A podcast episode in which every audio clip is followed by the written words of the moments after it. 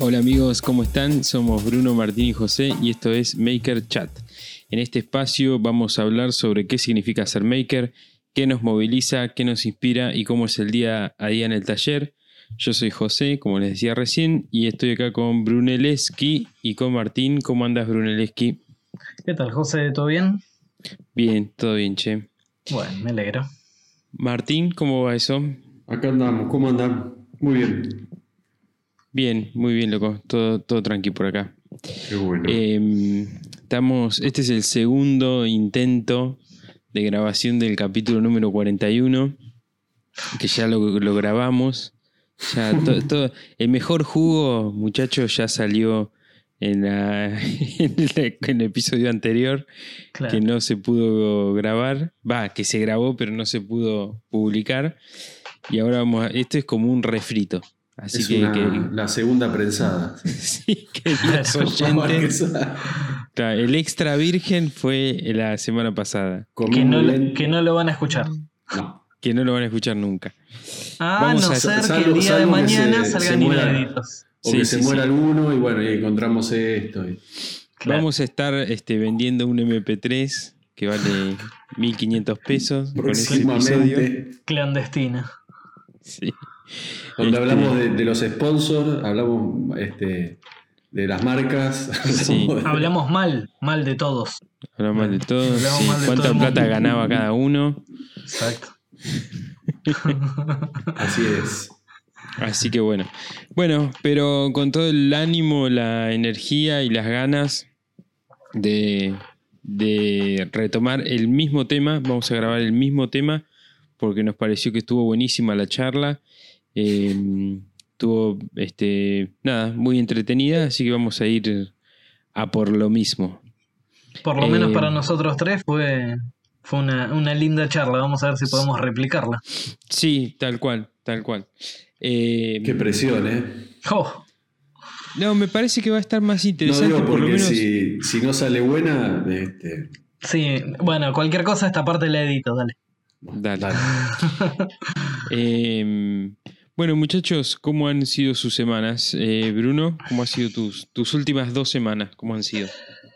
Dos semanas, ya me olvidé. Ya me olvidé porque en realidad yo ya te conté lo que había hecho la semana anterior y ahora tengo que duplicarlo. Em, Escritorios. eh, y sí, bueno, como Blan- había, blancos. como había dicho en las otras emisiones, eh, seguía con los escritorios de melamina blanca. Eh, entregué eh, los últimos dos que tenía. Va, no, me queda uno. Queda uno por acá todavía dando vuelta. Que no tengo demasiada presión para. En realidad tengo un par de proyectos antes de entregar ese. Así que. eh, la, la presión así de, fecha límite ya se fueron. Creo que llegó un momento que tenía como cuatro o cinco todos juntos. Y bueno, eso ya los entregué. Ahora me queda uno que es tapas en melamina blanca y patas en paraíso macizo y una unión en el medio también en paraíso macizo, ahí una, una unión media rara porque lo, el tema está en que lo tiene que armar el cliente. Yo lo tengo que mandar al escritorio en dos piezas, lo tiene que armar el cliente, pero no puede tener una pata al medio. Entonces, y un escritorio que tiene 2 metros 40 o 2 metros 50 de ancho. Entonces es medio un desafío para mí terminar armándolo de una parte, de- o sea, de una forma que sea fácil para armar para el cliente, pero que se la banque. Claro, tiene toda una ingeniería ahí de, de diseño y de Yo qué la sé yo, verdad, que interesante. claro, un, un lindo desafío. Yo desde que arrancó la, la pandemia, bueno, eh, creo que hice dos instalaciones nada más. Este, tres contando el escritorio de mi sobrino. Eh, el resto fueron todos trabajos que yo los pensaba de cual manera como para que los termine instalando el cliente eh, solo. Yo le mandaba un video tutorial por, por WhatsApp diciendo, bueno, pones el tornillo acá, pones esto así, pones esto así, y terminaba quedando. El, el mueble viajaba en flete eh, y lo armaba el cliente mismo. De hecho, estos últimos dos que mandé, que la misma clienta me compró dos exactamente igual, uno para cada hijo, eh, tenían el plus de estantes flotantes con ménsulas invisibles. Y bueno, la clienta misma, lo- o el marido o el hijo, no sé quién, pero eh, ellos se iban a encargar, yo le hice hasta los agujeros en las maderas, le mandé las ménsulas, los tarugos, todo. Y, y bueno, ellos, ellos mismos iban a instalar. No, no estoy haciendo instalaciones.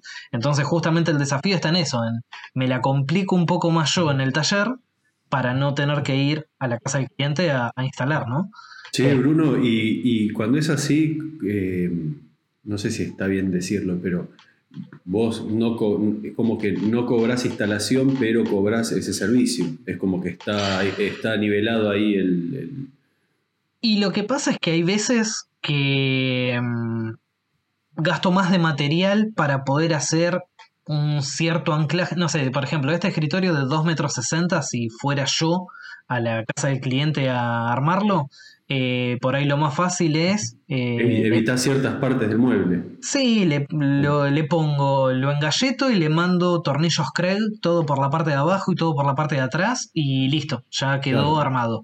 Yo no puedo pretender que el cliente eh, tenga la punta de los tornillos Kreg Ah, para no, no, yo armarlo con de esa manera. Entonces- que no tienen, no tienen cosas, creen, no. Ni un Claro. destornillador tampoco, o sea, Eh, no, un destornillador eh, manual, de- o sea, puede ser hasta con un destornillador Philip de, de mano. De mano, o sea, sí. ese es el desafío de que me la complico un poco más. Imagínate que un escritorio que tiene las dos patas en la punta y en el medio no tiene nada, tiene un corte al medio. Entonces yo lo que tengo que lograr es mandarle al cliente una cierta unión que él pueda en la toda esa, esa parte, de- claro, para el problema ya el cliente ya lo tiene, yo le tengo que mandar la solución justamente.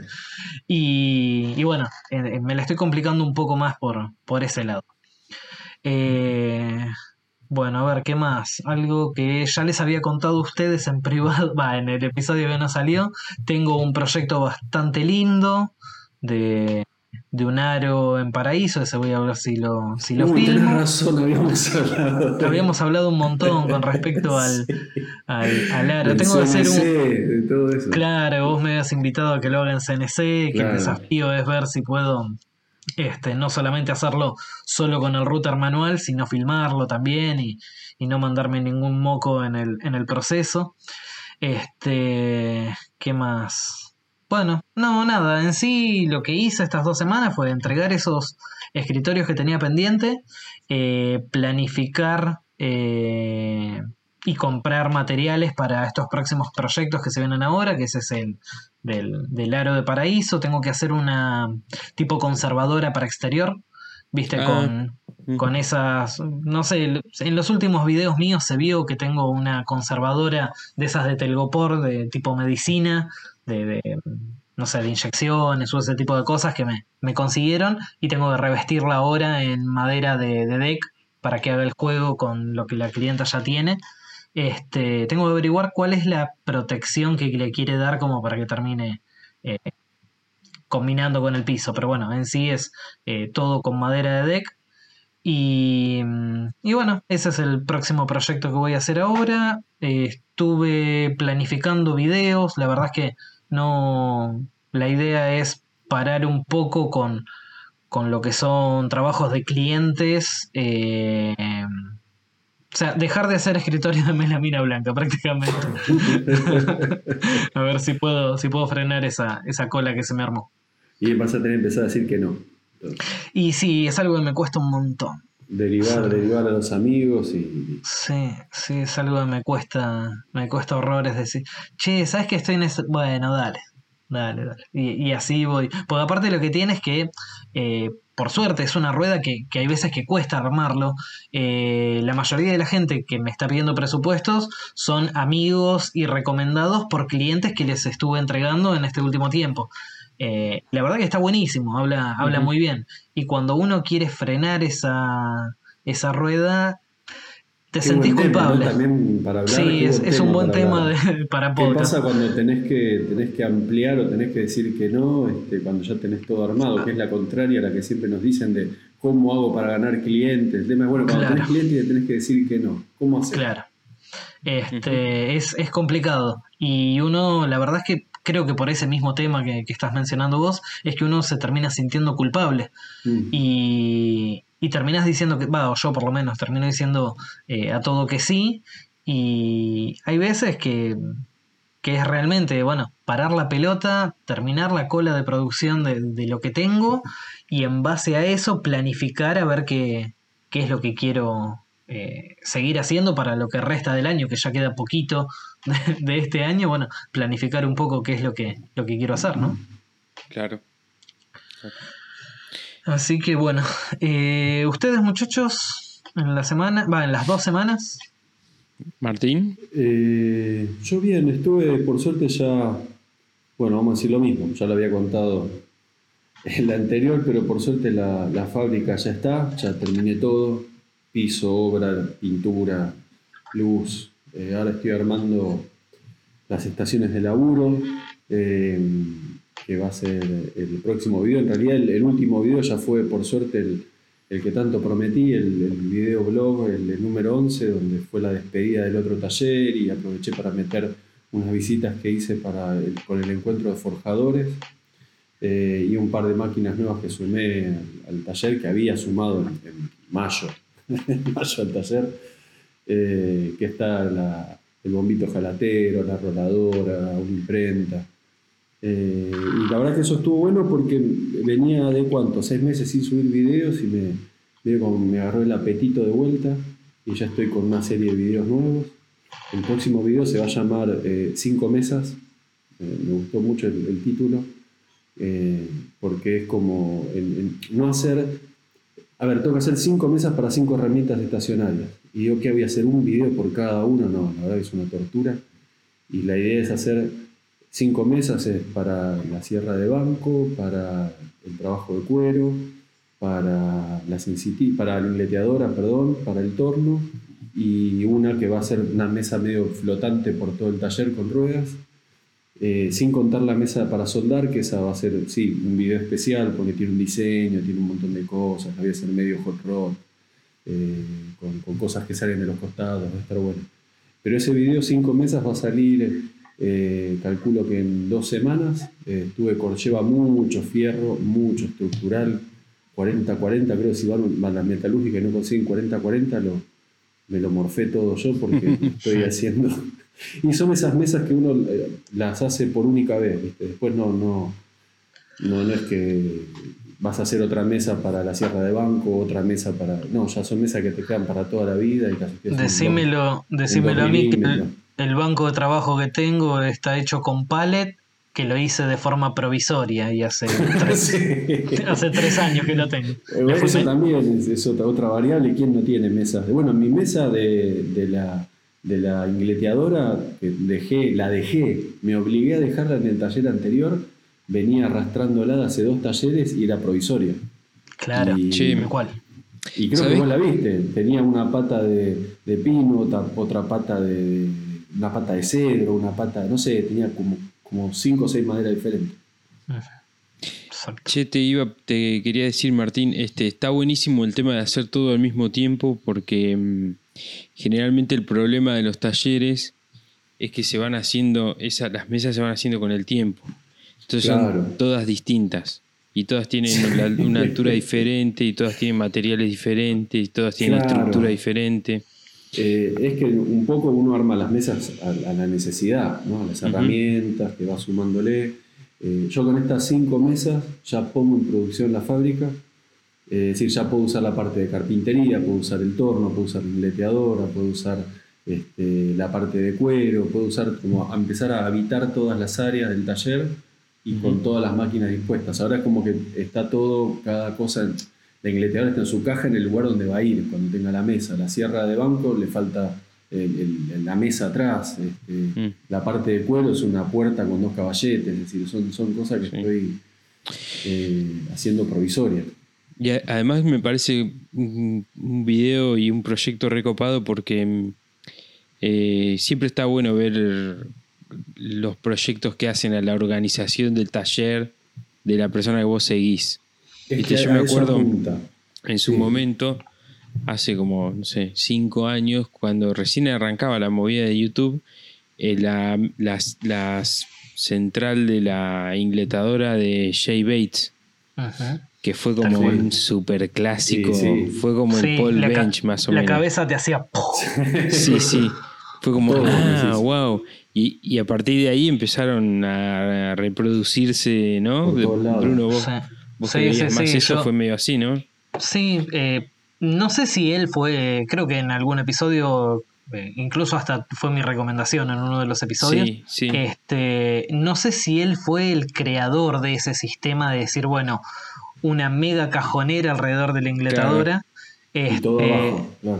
pero sí por lo menos fue el que la dio a conocer por la cantidad de suscriptores, por el alcance que tuvo y a partir Sí. de ahí muchos eh, lo reproducían en- diciendo eh, algo similar a lo de. J-Bait. Claro. Ya, Es la de J-Bait, pero con tres cajones. Es la de J-Bait, pero Con eh, con esto. Es la de J-Bait, pero no sé qué. Sí, Paul Jackman este, en una parte dice, bueno, es como la de J-Bait, pero con ruedas. Y ahora que se Claro. mudó, vos ve- veías que desarmó todo y eran cajoneras comunes, pero todas exactamente a nivel, que es lo bueno que tiene lo de Martín, que está haciendo todas las mesas juntas.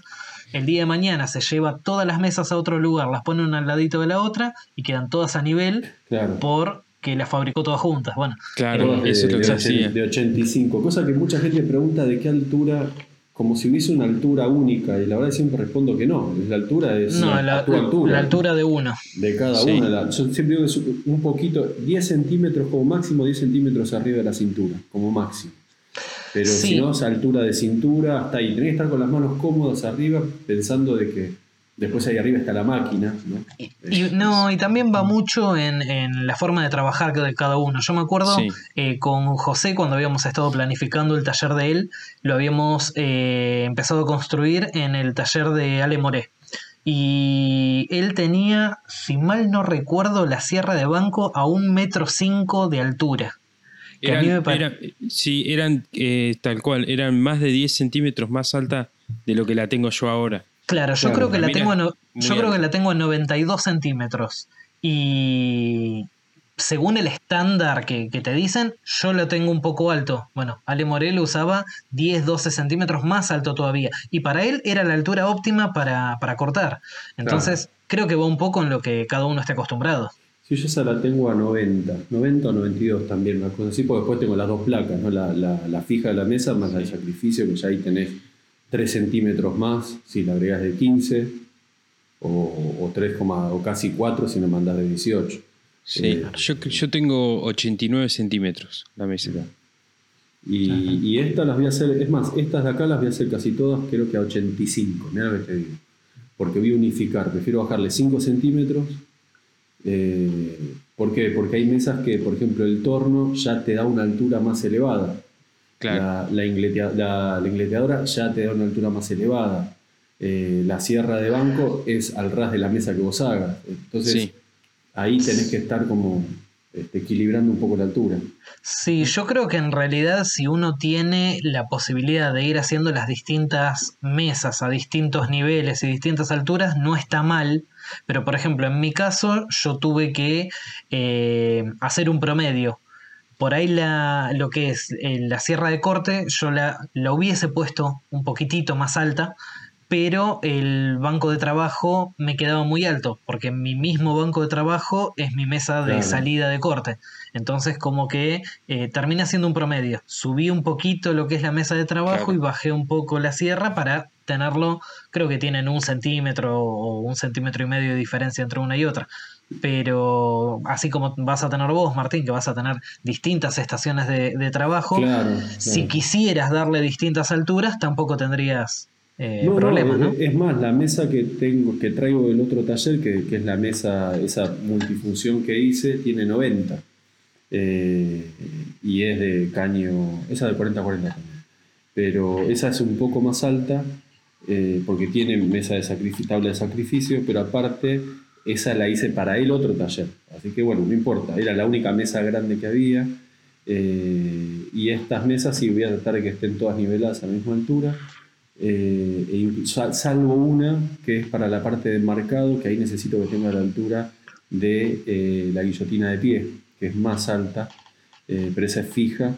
Y, y bueno, así que con esas cinco mesas, más como les dije, la de soldadura, eh, va, va a estar, va a estar todo el taller equipado, pero quiero, quiero como escupir esas cinco mesas de una. No, no quiero, no quiero hacer eh, así como hice todo el trámite de la pintura, el piso, la luz, etc., necesito sacar estas mesas de cuajo. No van a ser mesas que, digan o que, diseño, son mesas funcionales, todas con zona de guardado abajo, eh, a 10-15 centímetros separado del piso. Eh, alguna que otra cajonera y la de cuero sí, para trabajar cuero va a tener una bandeja desplegable, esa mide 2 metros de largo y abajo van las chapas de cuero que tienen 2 metros de largo. Esa es la única mesa como rara o con dispositivo. Eh, ¿Y qué más? Bueno, eso es lo, próximo que como les dije se me, se me acabaron los hierros y tengo que pasar a otros proyectos. Eh, estoy ahora con, el taller, se, inauguró con un pedido muy grande, por suerte, que ya me estaban esperando de, marcos de la marquería. Tuve que, sacar 250 marcos en un toque, así en, una semana. Fue un muy buen laburo. Me encanta hacer esos laburos de producción en cadena. La verdad que me, gusta mucho porque es, es realmente donde, donde te encontrás con el, tu profesionalismo. Es decir, no es lo mismo, obviamente, armar una mesa ha pedido que siete mesas, es decir, realmente ahí tenés un desafío. Eh, y encima, cuando son muchas, yo pretendo que sean en color, porque vamos a ser honestos, el color tapa alguna que otra imperfección y me las pidieron todas naturales, enceradas, entonces tienen que salir perfectas. No, puedo, esconder nada, no me interesa ni quiero esconder nada, pero, pero requiere una atención sumada al volumen. No son 250 marcos este, que tienen que salir perfectos. Y, che, Martín, ¿y ahí para el encerado tenés alguna algún, algún truco, digamos, de, agilizar el proceso o es pañito, mano y tiqui, tiqui, tiqui, tiqui, el, único truco que tiene la cera con un marco es el lijado de la madera. El lijado de la madera es el que te va a dar un buen brillo a la cera. Vos por más que le pongas la mejor cera del mundo, no lijas la madera, la madera está peluda, está áspera, es lo mismo que le pongas nada, barro. No, no, porque es más, se, ensucia y queda negro la, imperfección, digamos, el pozo que tiene la madera o el saliente que tiene la madera de viruta, de, madera, cuando la agarra la cera lo deja negro, la, fricción con el paño. Claro. Ese es el mejor secreto, es casi como le, como de un chapista que te va, a, te va a decir, o de un pintor, que es, cuál es el secreto del pintor y que esté bien preparada la Preparar el, el, soporte. Tal cual, tal cual. En marquería lo mismo, es una madera, yo uso marupa, que es lo más, una de las maderas blandas más, más elegantes, digamos, más finas para laburar, y es, muy, es blanda y es blanca. Entonces, si no la cerrás, si no, la, no, le, no cerrás bien el poro de la madera, la, cera no cumple función. Es decir, levanta el brillo cuando está bien, bien cerrado el poro. Y cera, cera común, se le puede pasar cera común, la famosa cera suiza, o si no, le puedes poner alguna, alguna laca, se ponen lacas satinadas también, que eso lo cierra. ¿Y respecto a la técnica, hay algún truco para hacer los 250 o no, yo uso exactamente la misma técnica haciendo uno o haciendo 250 eso, que Eso te preguntaba, está bien. Muñeca. Claro. Muñeca, sí lo que hago es el, sistema de secado. Eh, hay algunas que se les pone, a veces, es decir, me gusta probar cosas, a veces les pongo pistola de calor para que se haga líquida sobre el marco y impregne bien, la dejo secar un poco, después le hago paño, después le hago otra encerada, y a veces simplemente le hago una encerada, la dejo descansar 5 minutos, vuelvo sobre el marco y hago una, una repasada más de cera y después saco brillo con paño limpio de algodón. Tiene, su, técnica. Che, Martín, ¿y, la, ¿y van con obra los marquitos o van el marquito suelto? Son, son impresiones de, un, grabador, de un artista. Ah, mira. Que, o, casualidad, pero te terminas dando cuenta que no es casualidad, pero es un amigo, lo Cuando el cliente me dijo, van a hacer, van a hacer impresiones de tal, de fulano de tal, y va, ah, sí, un amigo. yo, así que bueno, todo, todo queda como, entre conocidos, así que también es un, es un placer hacer ese tipo de, de laburo. Y bueno, eso, eso fue como una. Y, medio que tuve eh, que, que, acondicionar el taller, ¿no? Para, para, poder hacer ese trabajo. Ese trabajo no puede estar en el piso, tiene que estar levantado. Y, y, bueno, sin que esté preparada la zona del mercado, me tuve que obligar a empezar a trabajar y empezar a sacar pedidos para que no se empiecen a acumular.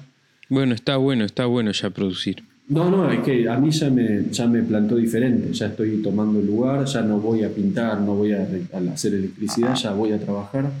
Claro.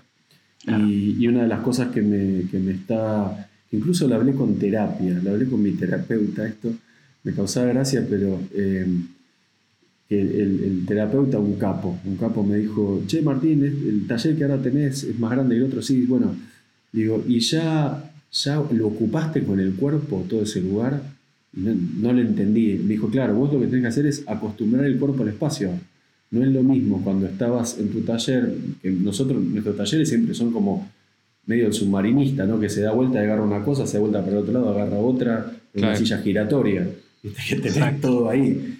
Y me dijo, y ahora de golpe tenés que caminar 20 pasos para agarrar una herramienta, volver otros 25, subir otros 15. Eh, me dijo, el cuerpo, dale, dale un tiempo al cuerpo porque capaz que en los primeros meses esté estúpido el cuerpo, esté todo torpe, se canse, como que ahora voy a tener que estar medio en forma para poder ir de un lado a otro. Eh, pero no, el, el tema era que es muy cierto, eh, cómo, cómo se adapta el, el cuerpo al, al lugar nuevo. que le tengo Yo creo que, un- un yo creo que ahora es cuando se empieza a justificar tener más de una de las mismas herramientas. Es que sí. Sí, sí, sí, Eh, sí, no sé, Es de repente, ya- cintas métricas. Antes tenías cuatro, pero las tenías las cuatro en el mismo cajón.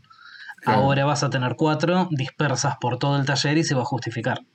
Sí, bueno, ma- más, la que tengo siempre la cintura. Pero, Sí, sí, bueno, pero a lo que voy es que yo me pongo a pensar, yo tengo como cinco cintas métricas y están todas en el mismo estante. Claro. O sea, no, No, lo, lo que Como que no tiene mucho sentido. Es, es, eh, do- voy a poner dos lugares para taladros inalámbricos. Ya tengo dos lugares para prensas. Mandé prensa para la parte de metal y prensa para la parte de carpintería. Eh, también que sea algo práctico, ¿viste? No voy a ir a buscar un lápiz a la otra punta. Este, uno tiene, eso tiene que ser más bien práctico. Y bueno, eso. Así que empecé con todo. Empecé. eh, La idea es empezar a soldar ahí donde esté. En el piso voy a empezar a soldar. Y, o donde pueda, la estructura de la mesa anterior. Eh, después, bueno, esta semana empiezo con lo del que había comentado una vez, lo de cocinando con la Rocket. Bueno, voy a, ya que no tengo los tubos para hacer las mesas, voy a empezar a hacer un episodio de cocinando con la Rocket. eh, que la idea era armar las, las cosas para cocinar eh, ahí en el taller. Y se me están ocurriendo unas ideas muy, muy interesantes. La verdad que va a estar muy divertido. Lo más divertido es que tengo ganas de que empiece a haber invitados. Eh, como hoy viene a comer a ¿viste? Nelson, ¿te acordás? Sí. Hola Susana. y no, no, pero la idea es, eh, lo que se me ocurría es, por ejemplo, eh, bueno, ahora colegas, ¿no? Y de golpe que sea uno que maneja madera, bueno, hacerle hacer tal cosa, otro maneja hierro, hacerle hacer tal otra. Eh, y como que se, se arma ahí algo, no sé, algo Un más. show, más un show. Sí, algo así, algo divertido. Primero, Divertido. bueno, la idea es sacar tres o cuatro como para que se entienda la dinámica y después empezar a invitar a, a makers, no sé. Perfecto, genial, buena idea, loco, me gusta. Y eso como para meterle una cosa de color. Y del taller, bueno, eso, me- bueno, después me quedan pedestales para las morsas, pedestales para, para, eh, la, la roladora. Eh, y algo nuevo de filmar, bueno, estoy con, con la gente de Tubo Center, que, que le estoy haciendo todo, un catálogo, por suerte, un manual interesantísimo, muy interesante de, de- de materiales de hierro. Eh, la verdad que se pusieron ahí con todo y, y me ofrecieron hacerle todos los videos para, para la descripción de la página de ellos, así que estoy muy contento porque van a hacer como unos videos medios tutoriales de cómo, cómo elegir el, el hierro, el estructural, macizo, estructural, eh, como para ayudar medio al cliente y, y eso a su vez me va a quedar de material como para meterlo en, en, en mi, en mi página, en mi página no, en, YouTube, lo quiero meter ahí. Y, y estoy re contento con eso, pues es un material que, que uno como este, sol- así, soldador de taller eh, le hubiese encantado tener cuando empezó, ¿no? Este, que, que te digan el, el hierro se mide así, se mide allá y, y- y bueno, ya sacamos el primer video hace una semana y... Ah, no lo vi, ¿dónde está eso? eso está en. lo mira, lo voy a subir mañana. Mañana lo voy a- a- a comentar. eh, porque ya se viene la semana que viene los próximos 10 videos. Y eso está en, en Tubo Center, en la página Tubo Center, www.tubocenter.com. Ah, Eh, y la idea es que el catálogo, me- la gente de Tubo Center me lo cedió, que eso sí lo mostré en las historias, me lo cedió en PDF para subirlo a, a mi página, a, a martinalcaño.com.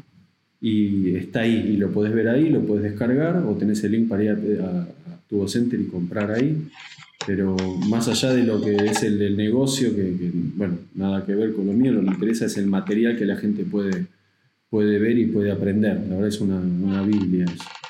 Y bueno, eso me pareció como muy interesante también y fue algo de las cosas que estuve haciendo esta semana. Excelente, Muy loco, bien. muy bueno. ¿Vos, José?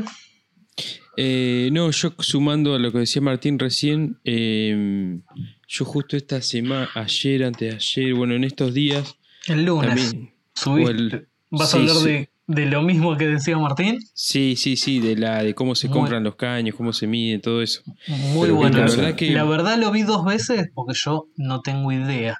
Terminé de ver las historias, volví y me lo miré todo de vuelta. No, es que son cosas que son súper útiles, que por ahí, como decía Martín, uno está acostumbrado a verlo todos los días, muy seguido, pero mm, a mí me, me llegaron un montón de mensajes de, uy, qué buena esta info, no sabía, no tenía idea.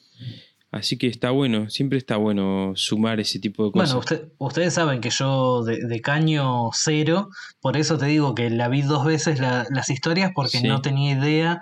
Este, yo decía, pero qué, acá venden en pulgadas y acá venden en milímetros. No, claro. Sí. Yo las veces que compré, había veces que pedía una cosa, había veces que pedía otra. Sí, en- Por en eso estaba la diferencia. el- salvo casos especiales, honestamente depende el lugar. Si bien oficialmente hay cosas que tenés que pedir en milímetros y cosas en, pu- en pulgadas, tranquilamente puedes ir y pedirlo en milímetros, que el tipo te, te, te entiende.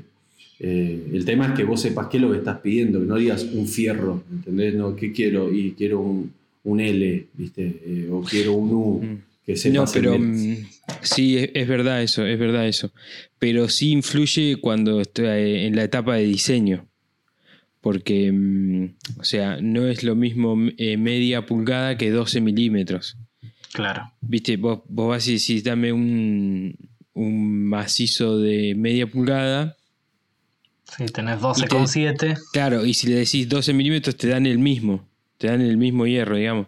Pero en, en diseño después es, es difi- es diferente, ¿viste? Vas a tener Sí, Este, 7 milímetros, claro. o sea, 7 décimas de milímetros por cada uno en la repetitividad te complica el, el Claro, armado.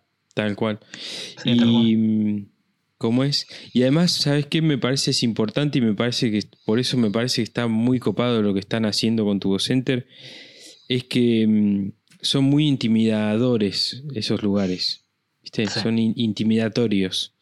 Sí. Cuando vas a comprar fierro, generalmente es como medio como que te atienden medio mal, ¿viste? Te miran ahí medio.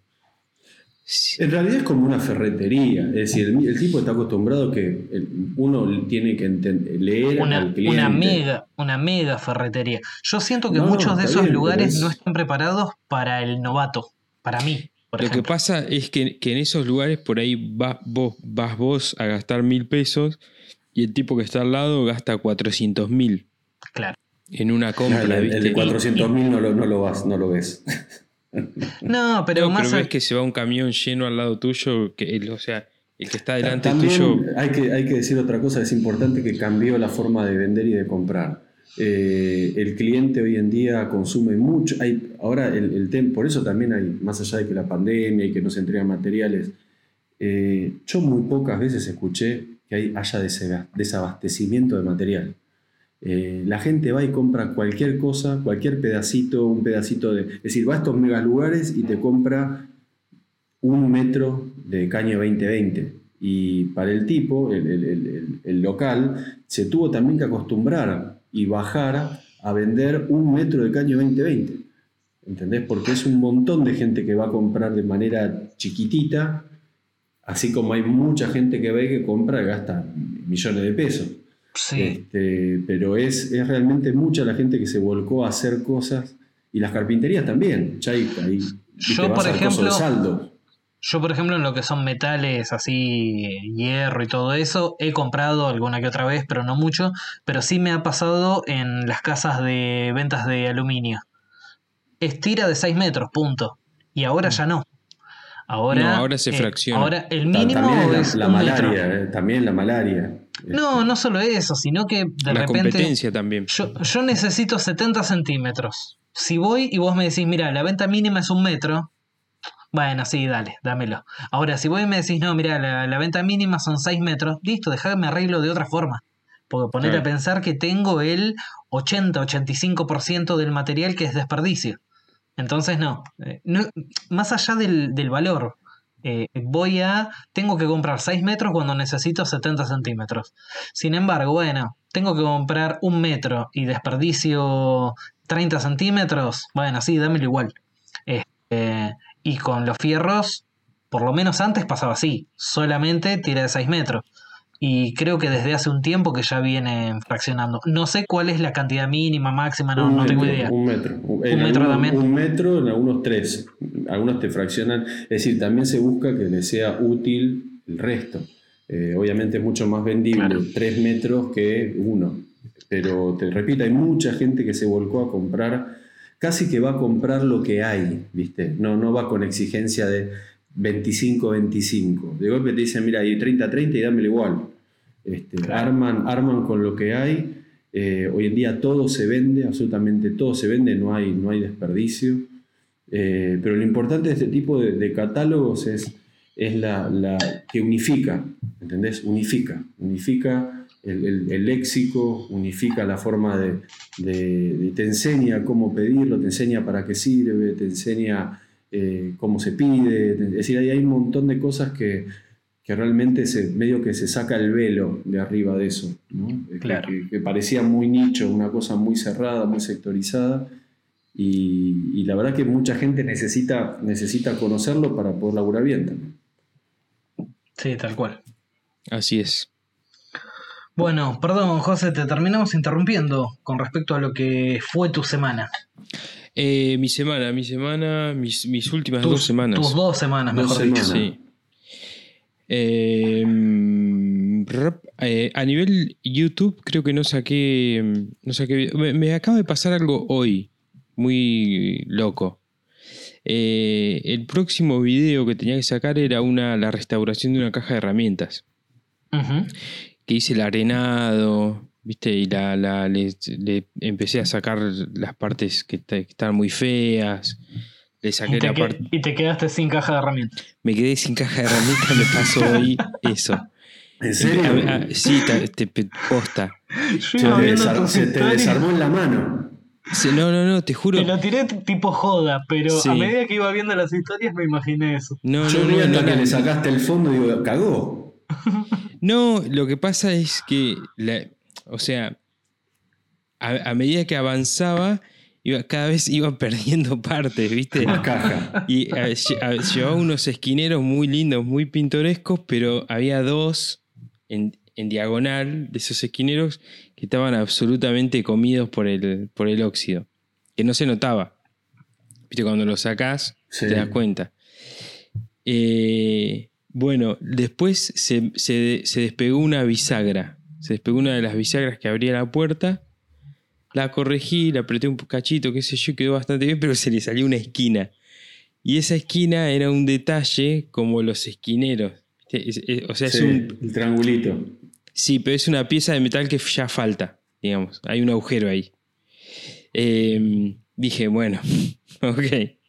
Ya, ya, viste, ya está mutando mucho esto, ¿viste? Primero era como, uh, bueno, está bien, no tiene los esquineros abajo. Ahora, era, ok, no tiene los esquineros abajo y tampoco la bisagra.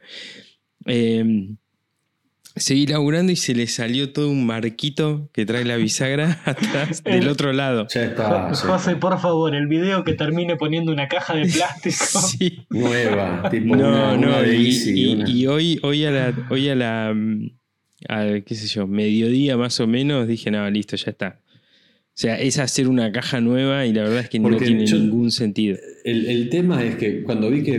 Porque eso es una chapa plegada. Cuando le cortaste el fondo, ¿no se te, de- no se te bailó, empezó a bailar para todos lados el marco? ¿O mantenía? Mantenía No, la no, forma. se mantenía, se mantenía.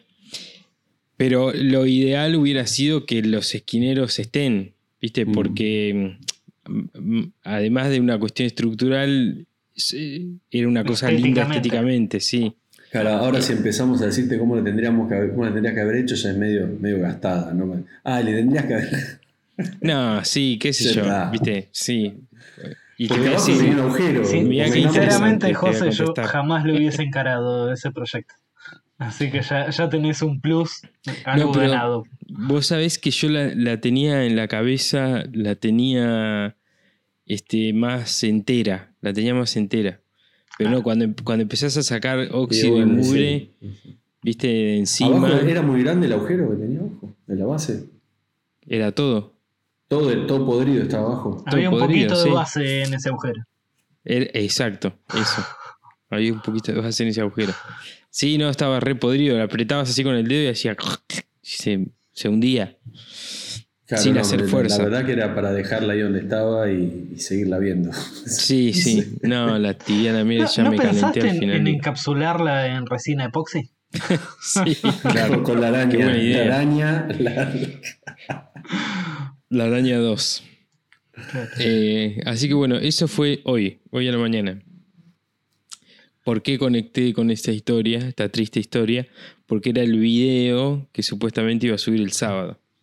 Así que mm, di un volantazo que tiene que ver con el, con el episodio de hoy.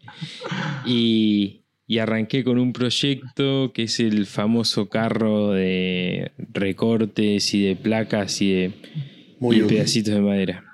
Que, que viene a colación de hace tres años cuando diseñamos tu taller, estaba pensado ese carro. Estaba pensado ese carro. ¿Vieron lo- los proyectos, el tiempo que tienen de maduración hasta que, hasta que Uf. salen? Uf, Es terrible. olvídate. Hay, hay sí. algunos que lo, lo encarás mañana, pero hay otros que tienen maduran, maduran, maduran ahí. Por Sí. eso te vuelvo a decir que está muy bueno esto que estás haciendo vos de las cinco mesas todas juntas.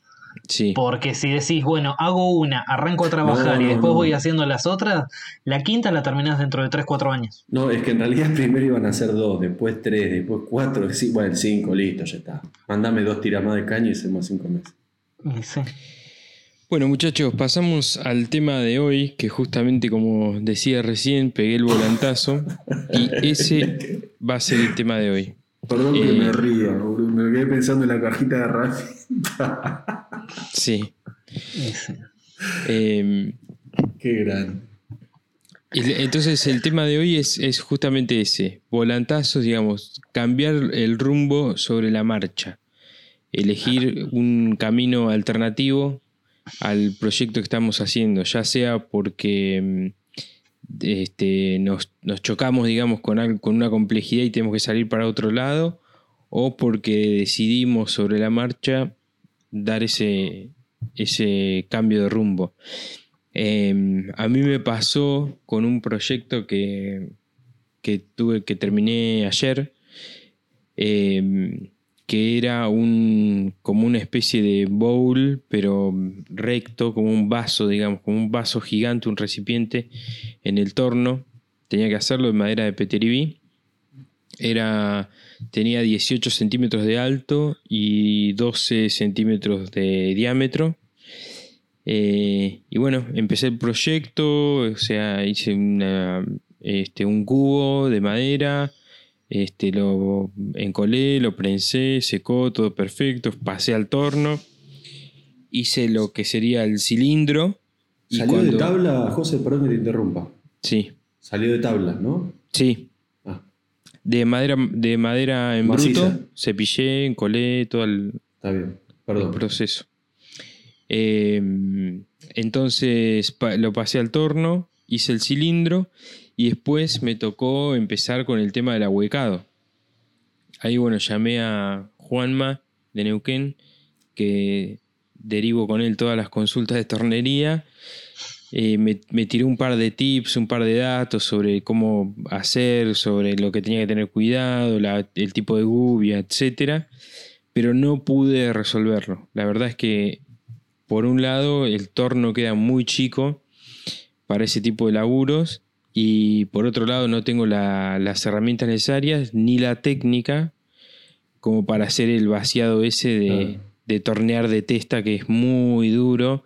Decime que no se te vino el video de que el flaco se le, se le sale.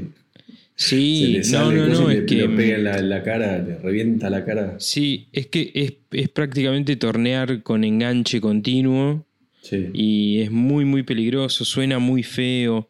Es la verdad que no, no es para tomarlo a la ligera, digamos. No es para cualquiera. No No, es para, para un cualquiera. novato. No, ni, ni a palos, ni a palos. Eh, El mismo En- trabajo en otra madera hubiese sido. Yo porque no nunca torneé, pero. mm. Puede eh, ser, sí. el mismo trabajo en otra madera hubiese sido más. Sí, yo creo que, por ejemplo, Sí. un pino por ahí sí era mucho más simple. Palo blanco, guatambú. Sí, este, lo que eso. pasa que el- la madera esta es tiene como partes muy duras. El petribí es una madera rara en ese sentido. Tiene partes duras, tiene partes blandas, es como compleja, digamos. Eh, así que bueno, se dio esta situación de tener que hacer un cambio de rumbo. Viste, me encontré. Este, este, el, trabajo para el cliente eran dos, dos trabajos de torno. Uno ya estaba terminado y este era el segundo. Es un- una clienta muy buena que me da mucho trabajo. Este, y cada tanto me da proyectos copados o pequeños desafíos como estos. Entonces, eh, no quería fallar, digamos, quería terminarlo, ¿no? Y bueno, me encontré con esta situación de que de repente este, te chocas con una pared, ¿no? En, en el proceso del trabajo del proyecto y tenés que cambiar de rumbo, como, como dirá el título de este podcast. Eh, así que me fui al, al taller de Ale Glesner, que muy este, amablemente me prestó un torno de metal y ahí sí, en una mañana, frrr, ahuecado, perfecto. mecha, mecha Sí, al sí, medio sí. y listo. Sí, sí, sí. Ahuecado perfecto. Está, hice unas historias también ahí en Instagram. Este. Así que bueno, bueno, pero. eh, digamos, cuando el final es este, bueno, cuando hay un final feliz, digamos, a veces son muy a- buenos los, los Sí. cambios. Los cambios de rumbo. Porque. mm, este, pues nada, en este caso me permiten ir al taller de un amigo, de un colega, este, trabajar con otra máquina, aprender de algunas técnicas nuevas. Eh, no sé, como que toma otro valor el proyecto. Así que esa es, eh, es un poco la, mi experiencia con estos cambios de rumbo. Y tengo algunas otras que si llegamos a, a dar la vuelta en la charla las voy a traer de nuevo. Pero ¿ustedes se acuerdan de algo así de este tipo? Eh, sí, sí, yo tengo. A mí me pasa que cuando. Porque también está qué le pasa a uno cuando encuentra esta situación, ¿viste? Hay gente que se va corriendo, hay gente que te dice, disculpame, no lo puedo seguir.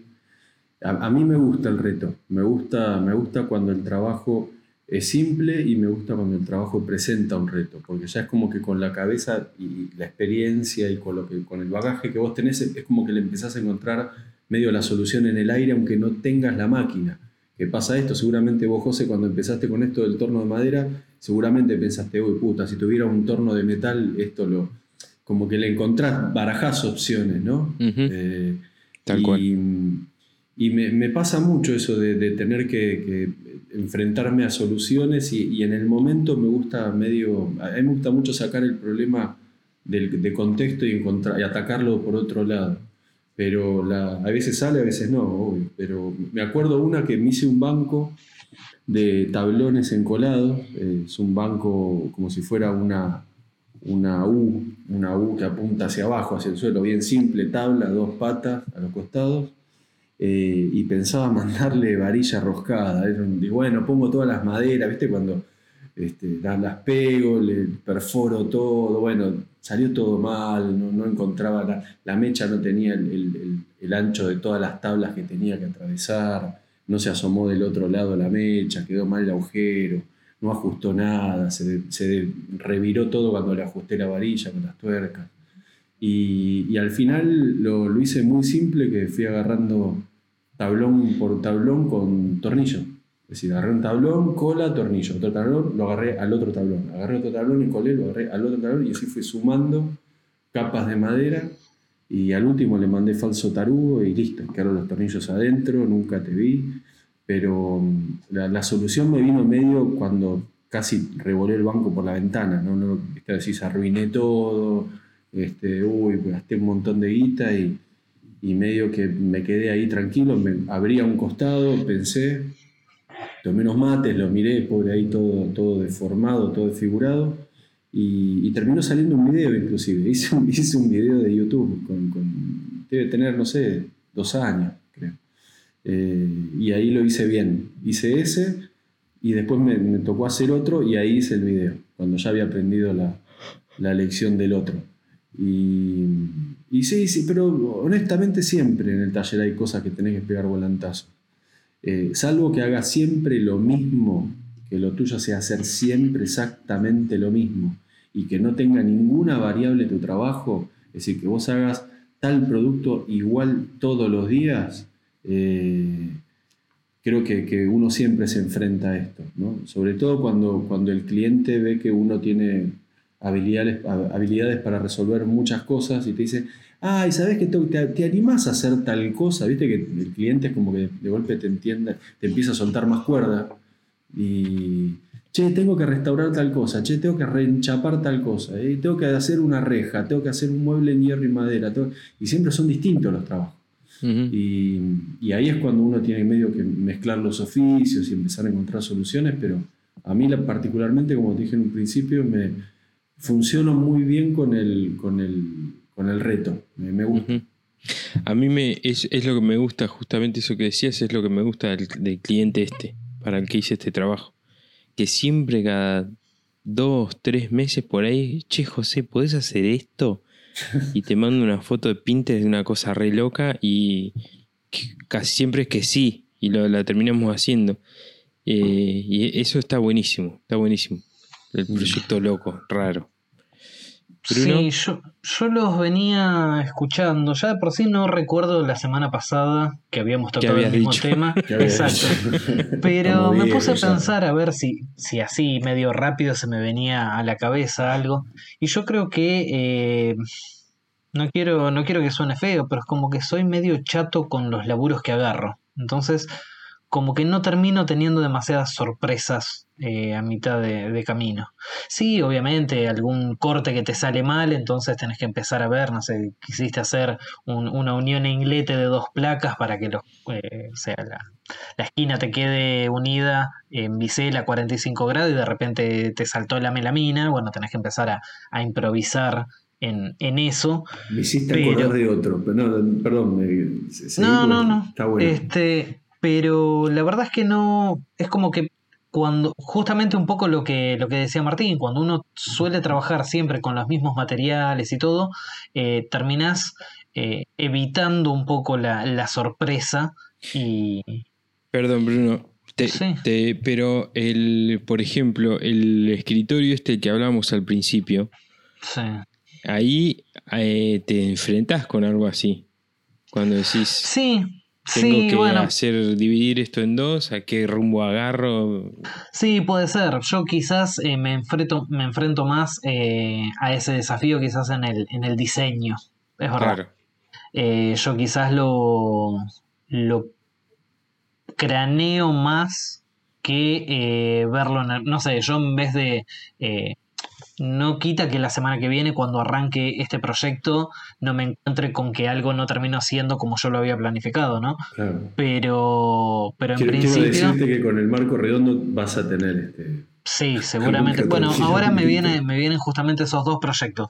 Uno que no deja de ser un escritorio común y corriente, pero el desafío está en que se termine eh, armando de una manera la cual no sería la habitual para, para armar.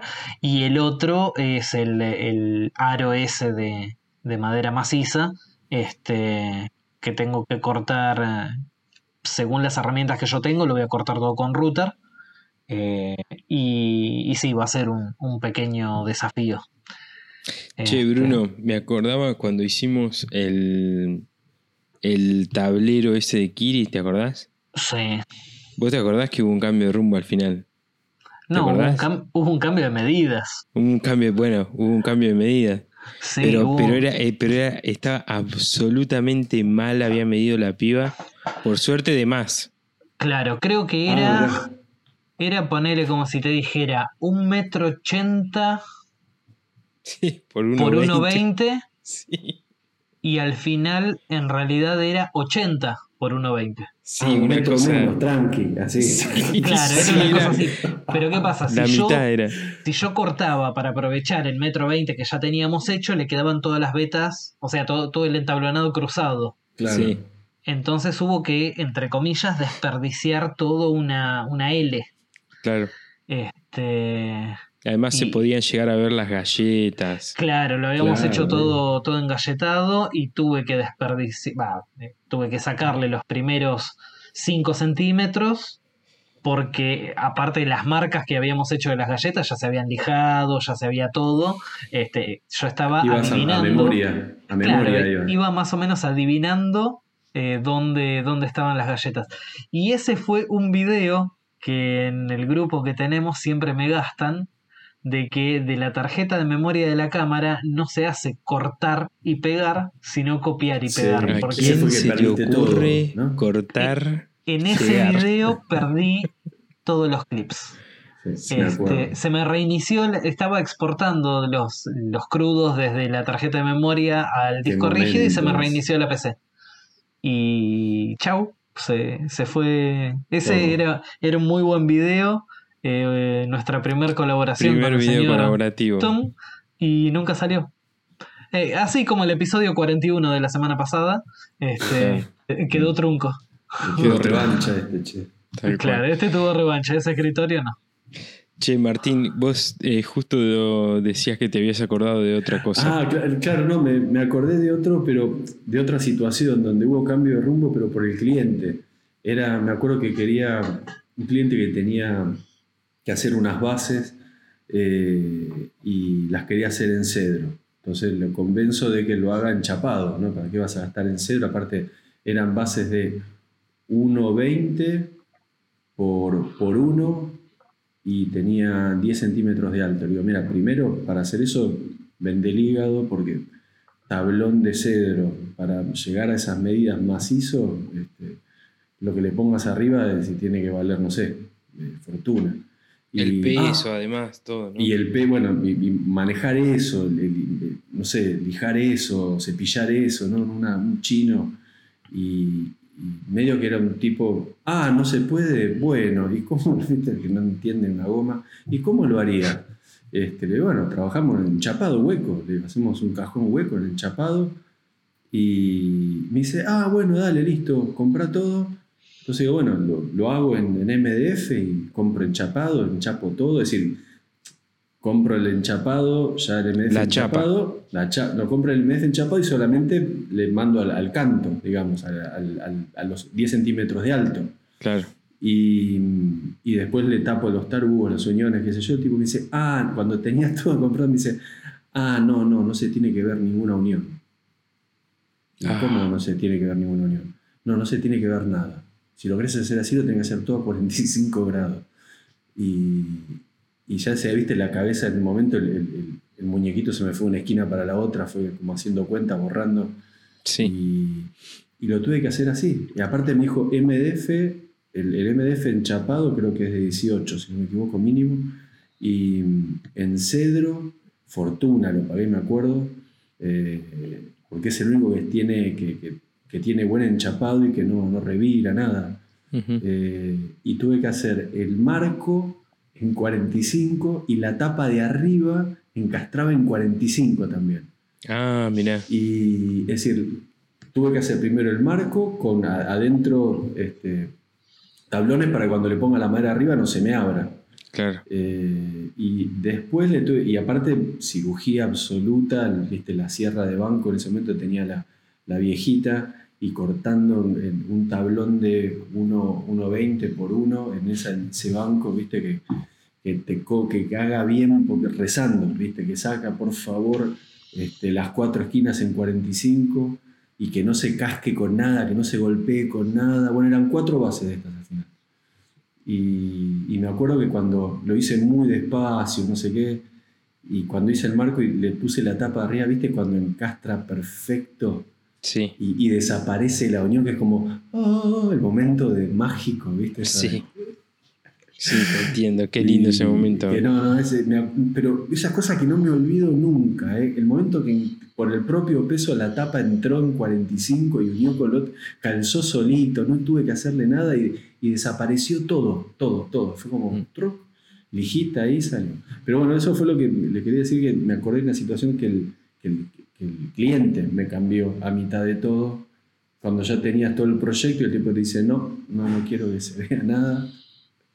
Claro. Y, y bueno, hay que, hay que- el cliente en este caso siempre tiene la razón.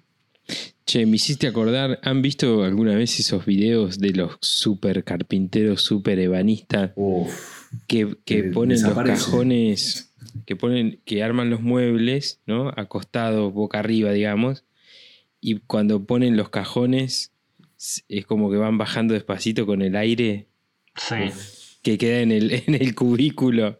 sí, ¿Y ¿No sí. viste lo- los japos cuando meten el cajón que se abre otro?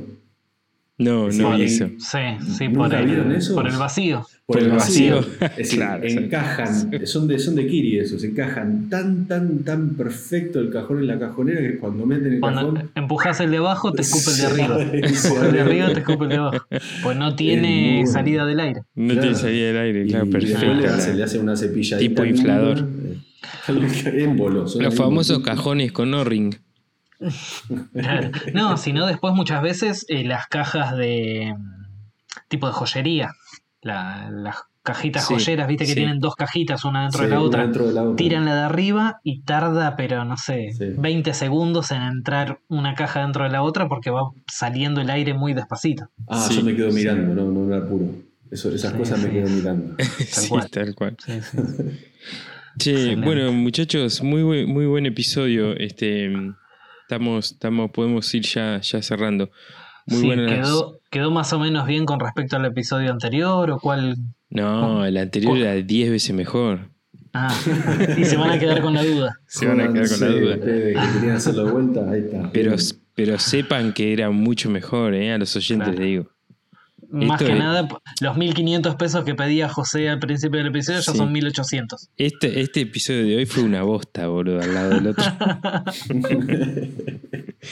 Che, bueno, y estamos chicos. pidiendo recompensa. Sí, sí, sí.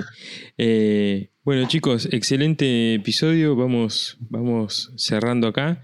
Eh, ¿Tienen alguna reco para dar? ¿Se acuerdan que fue la semana pasada? ¿Quieren que se las diga? Yo tengo Sí, todo anotado. Decímelo la voy, a- porque la la voy a verdad que. cambiar. Yo la voy a cambiar.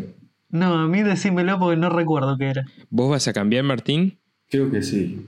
¿Te, te cago ¿Querés- con algo? ¿Querés que te diga? ¿Te acordás o no?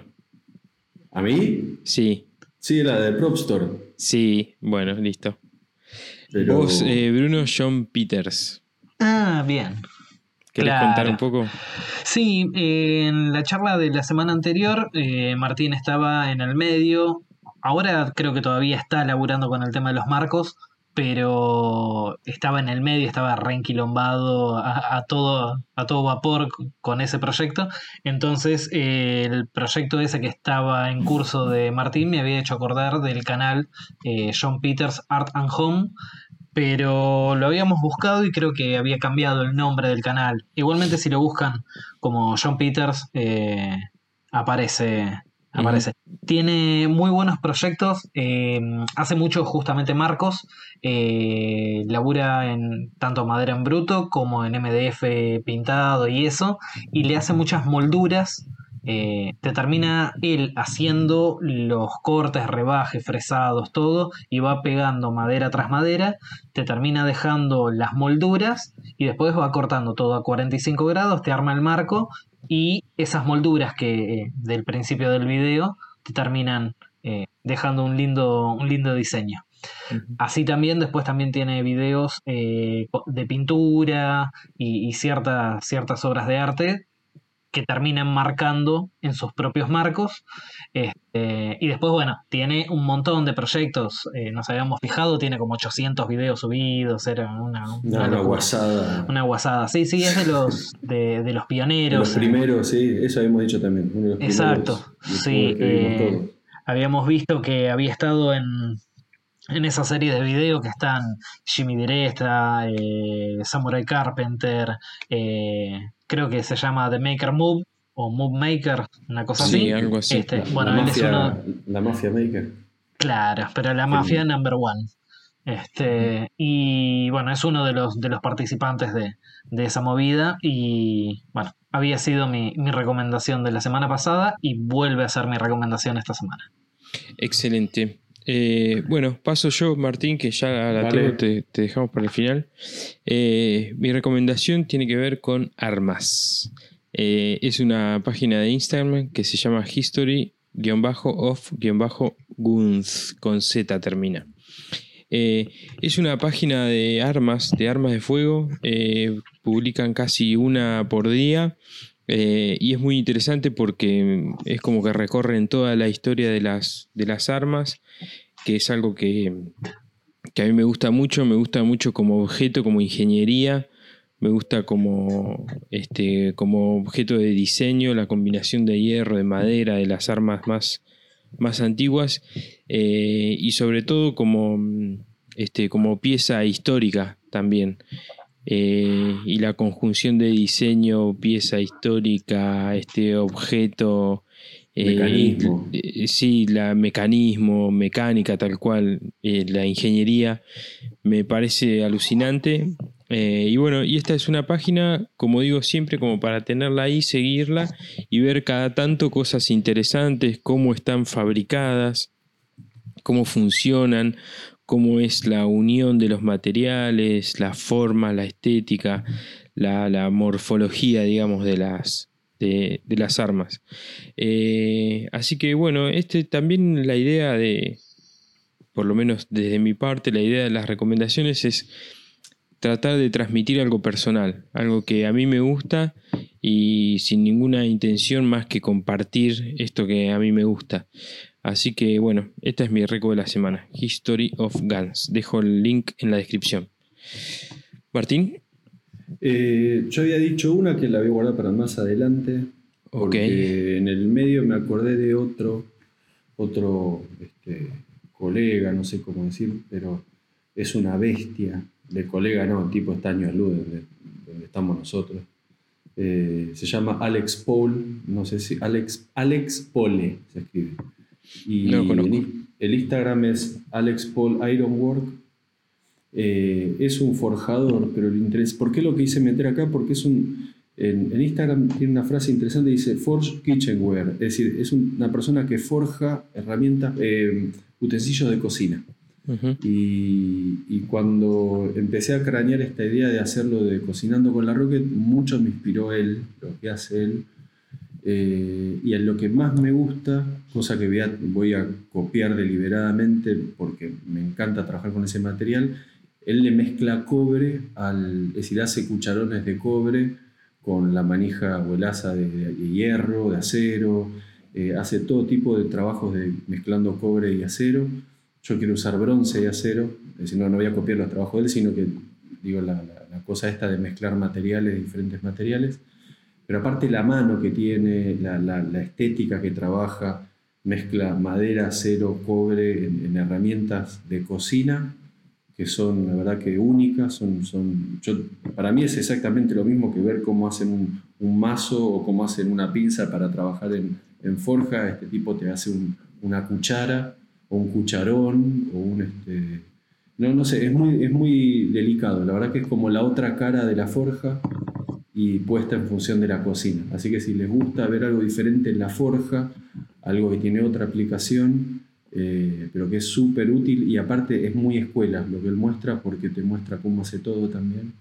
Eh, véanlo a Alex Paul, el lugar, le repito, se llama Alex Paul Ironwork. Ahí lo, lo estoy chusmeando y la verdad que tiene una estética muy, muy linda. Después Sí, me voy a, lindo, después me voy a YouTube a, a verlo, pero por lo menos acá en Instagram tiene, tiene una estética un, un tanto distinta a lo que se ve Tal cual. habitualmente. Por eso me parecía más interesante de, de- de mostrar esto, porque realmente desde el momento que lo, que lo conocí, este, fue como, como, epa, viste, acá está pasando algo. Eh, la verdad que es es súper súper interesante el, el- el trabajo que hace con, con, bueno, sobre todo con esto, ¿no? Que le- ya cuando le metió cobre, ya ahí compré. A mí me gustó mucho el- la unión de, de, de la forja con, con cobre. Excelente, muy buena reco Martín. buena. Dejo la, mm, el link en la descripción. Y bueno, muchachos, hasta acá llegamos. Nos vemos la semana que viene, chicos. Nos vemos, abrazo. Chau, chau. Bueno amigos, esto fue Maker Chat, somos Bruno Martín y José. En este espacio hablamos sobre qué significa ser maker, qué nos moviliza, qué nos inspira y cómo es el día a día en el taller.